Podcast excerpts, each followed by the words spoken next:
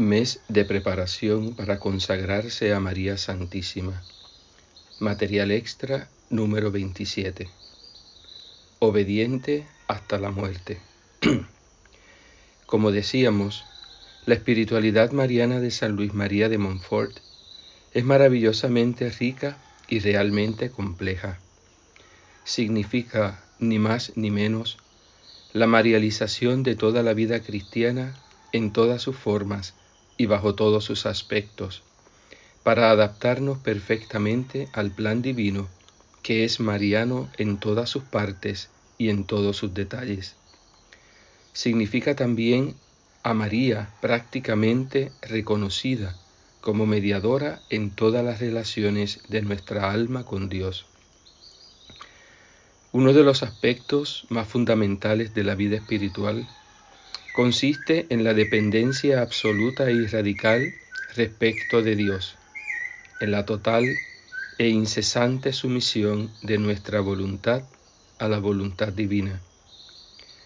La perfección consiste, se nos dice, en la conformidad de nuestra voluntad con la de Dios.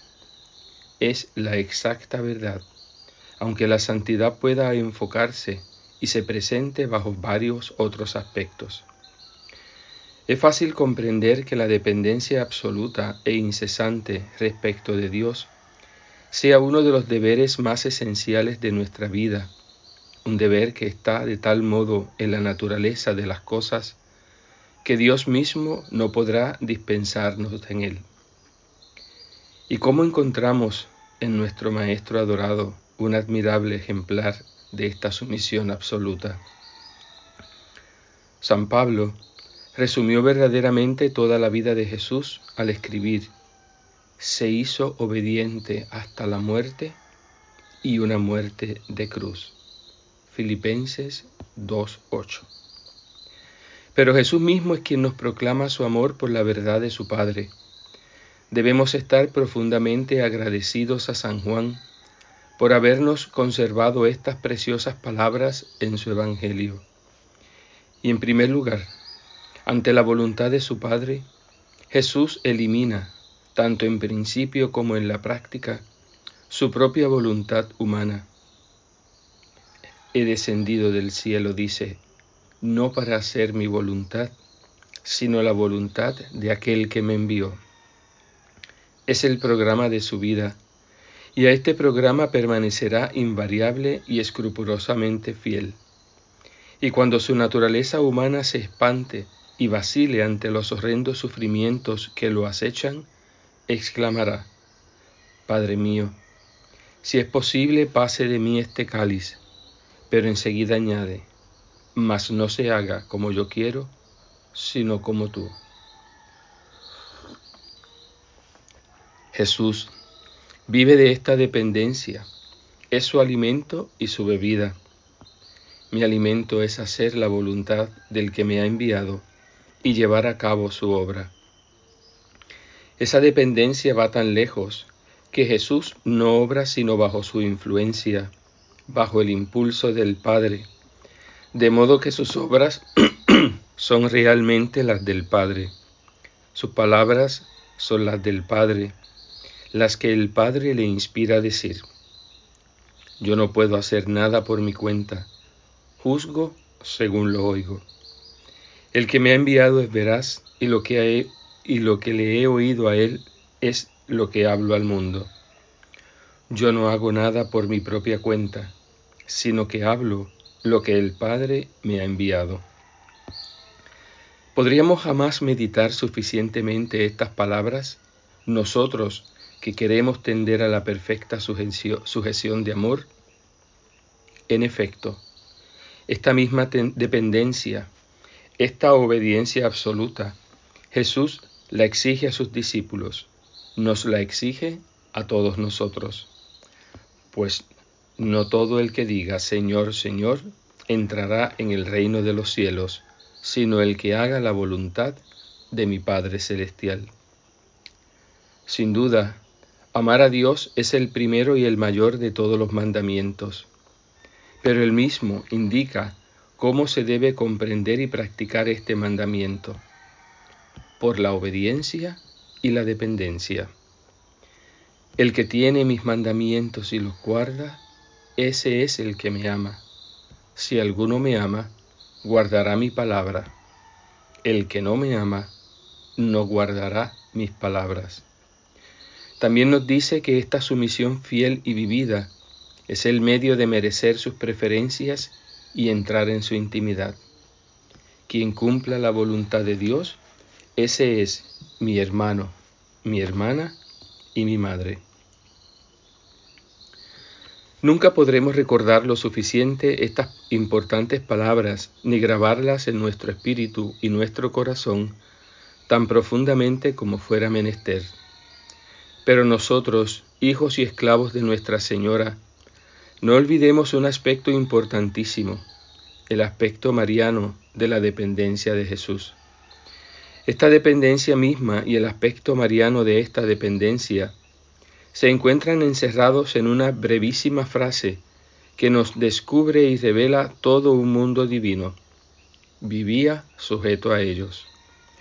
Fuera del relato del encuentro del niño Jesús en el templo, eso es todo, absolutamente todo lo que se nos ha transmitido de la vida escondida de Jesús. Y es que según el parecer del Espíritu Santo, de la Santísima Virgen que transmitió a los evangelistas la vida de la infancia de Jesús y su vida oculta en Nazaret, y de los mismos evangelistas, no había más que decir. Por lo tanto, en esas cuatro palabras encontramos el gran programa completo de la vida de Jesús desde su tierna infancia hasta su vida pública. Esta sumisión se ejerció sin duda respecto de San José, pero también y sobre todo respecto de la Santísima Virgen, porque Jesús no practicaba esta sumisión a San José más que a causa de María, la única en ser su verdadera madre, y porque según la creencia común, el santo patriarca desapareció desde temprana hora del santo hogar de Nazaret.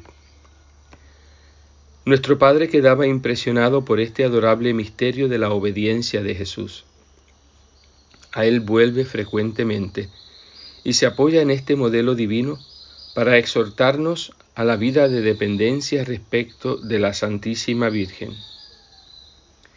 Este buen Señor no ha tenido como indigno de Él encerrarse en el seno de la Santísima Virgen como un cautivo y un esclavo de amor, y estarle sometido y serle obediente durante treinta años Aquí es, lo repito, donde el espíritu humano se abisma cuando reflexiona seriamente en esta conducta de la sabiduría encarnada.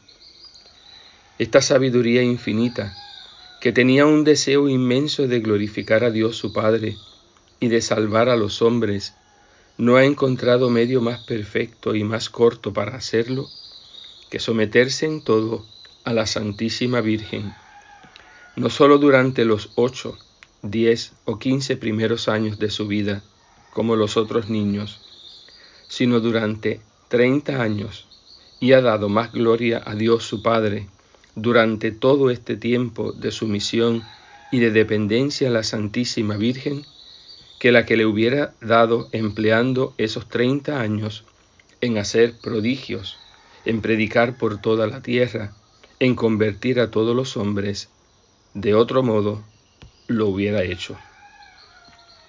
Y Montfort saca de estas consideraciones las siguientes conclusiones que se imponen por sí mismas.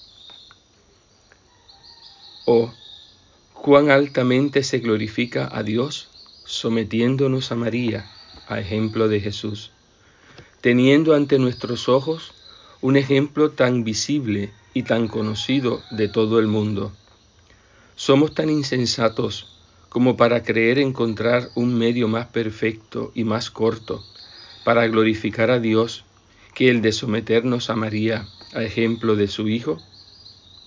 Del Tratado de la Verdadera Devoción, número 139. Esta dependencia es la que el gran apóstol de Nuestra Señora nos pide en la primera práctica interior cuya explicación vamos a abordar.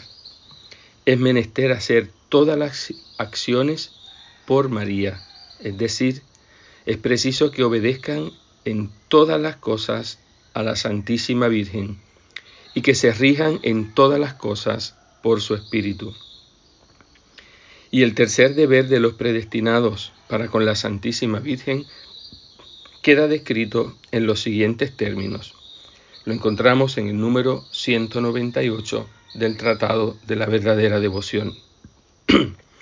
Son sumisos y obedientes a la Santísima Virgen como a su buena madre, a ejemplo de Jesucristo, que de los treinta y tres años que vivió sobre la tierra, empleó treinta en glorificar a Dios su Padre por una perfecta y entera sumisión a su Santa Madre.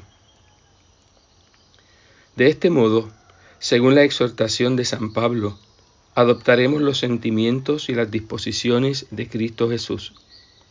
Él se hizo obediente a su Padre, pero en lo que se refiere a sus actos exteriores y humanos, durante la mayor parte de su vida, manifestó esta obediencia al Padre en la persona de su Santísima Madre.